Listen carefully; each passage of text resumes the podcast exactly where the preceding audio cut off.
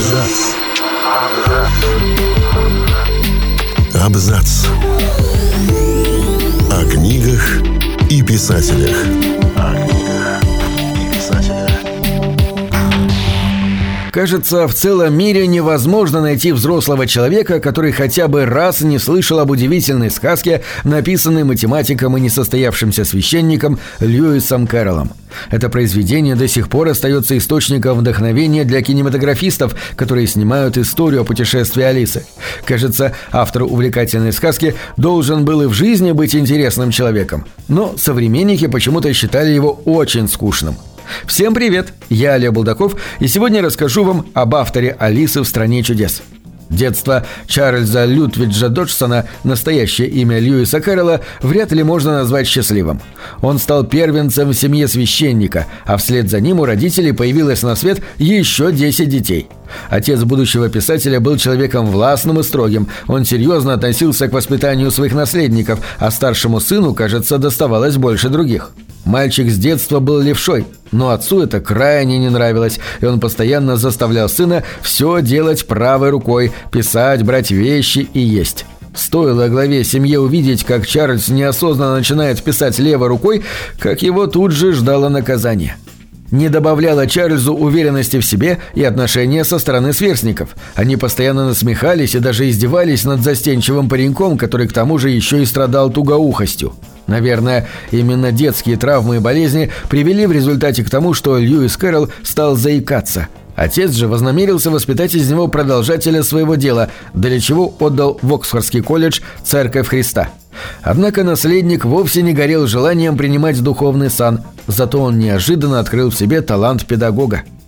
Он обожал математику, именно ее впоследствии и стал преподавать, отказавшись подчиняться воле родителей. Виртуозно жонглируя цифрами во время занятий, в жизни Льюис Кэрролл относился к ним более легкомысленно. К счастью, это касалось только денег, которые категорически отказывали задерживаться в его руках. Математик и писатель слыл отчаянным транжирой, у которого никогда не сходились в одной точке суммы доходов и расходов. Ему все же пришлось принять духовный сан, правда исключительно в соответствии с требованиями колледжа, где он учился. Он стал диаконом и мог бы читать проповеди, даже не имея собственного прихода. Но эта работа нисколько его не привлекала. Зато после защиты степени бакалавра его очень вдохновила победа в конкурсе, благодаря которой он получил право читать лекции по математике в Крайстчерч, одном из самых крупных аристократических колледжей Оксфордского университета. На протяжении последующих 26 лет он читал лекции студентам, получая при этом неплохую зарплату. Правда, куда больше он любил то время, когда мог предаваться своим увлечениям – сочинению стихов и рассказов, игре в шахматы и фотографии. Последнее, кстати, вызывало в обществе неоднозначную реакцию, ибо Льюис Кэрролл любил фотографировать маленьких девочек, причем не всегда одетых. Тем не менее, его сегодня называют одним из величайших фотографов викторианской эпохи. Правда, клиенты, как оказалось, отчаянно боялись фотосессии Льюиса Кэрролла. Мало того, что он буквально одержим съемками, так он еще умудрялся устроить в чужом доме такой хаос, что на наведение порядка уходило впоследствии несколько дней. К тому же он очень мало прислушивался к пожеланиям своих моделей, раз за разом заставляя их делать то, что ему было нужно. Впрочем, надо признать, что настойчивость его приводила к отличным результатам, и снимки его были удивительно хороши, о чем свидетельствует хотя бы похвала, которой его удостоила сама королева. Люди, которым довелось общаться с писателем, признавались. Он совершенно не умеет вести светские беседы и говорит только на те темы, которые ему интересны. А уж о том, чтобы выслушивать собеседника и вникать в то, что он говорит, Льюис Кэрролл и вовсе не мог. Сегодня писателя наверняка назвали бы погруженным в себя интровертом, которому крайне скучно в любом обществе, кроме как в обществе себя самого. К тому же судить о человеке, создавшем удивительную сказку о приключениях Алисы, можно уже только по этому произведению. Может быть, он и не умел увлечь человека беседой, зато он смог заставить весь мир читать его книги. В 1867 году Льюис Кэрролл посетил Россию в рамках богословских контактов англиканской и православной церкви. Вместе с другим богословом Генри Лидоном Кэрролл посетил Москву и Сергиев Посад в сопровождении митрополита Филарета. Общий маршрут поездки пролегал через Брюссель, Кёльн, Берлин, Петербург, Москву, Варшаву, Дрезден, Париж и другие города. Эта заграничная поездка была единственной в жизни Льюиса Кэрролла. Кстати, первый перевод книги про Алису в России появился в 1879 году под названием «Соня в царстве дива» и вызвал резкую негативную реакцию критиков.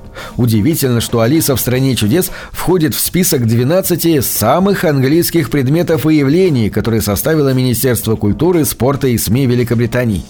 Многим известно, что прототипом Алисы, попавшей в страну чудес, стала Алиса Лиддл, дочь декана колледжа, где работал Доджсон. Но немногие знают, что совсем не она вдохновляла писателя на работу над «Алисой в зазеркалье».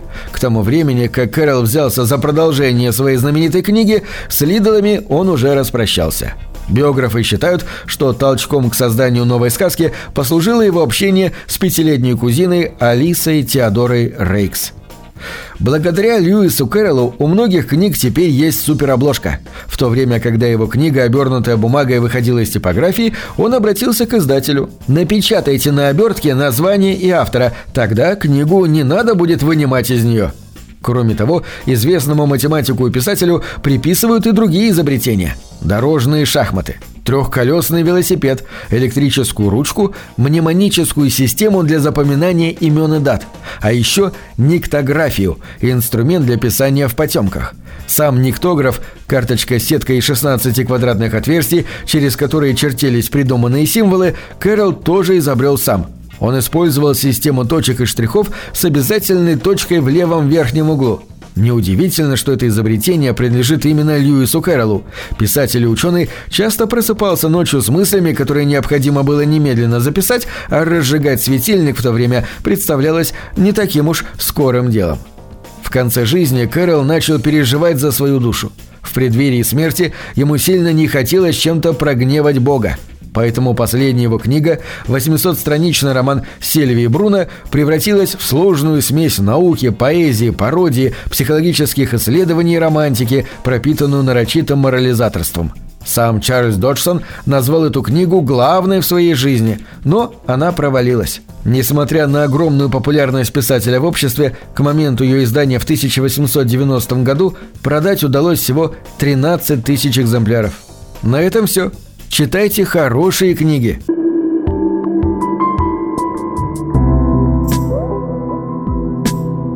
Книги — это двери, что выводят тебя из четырех стен.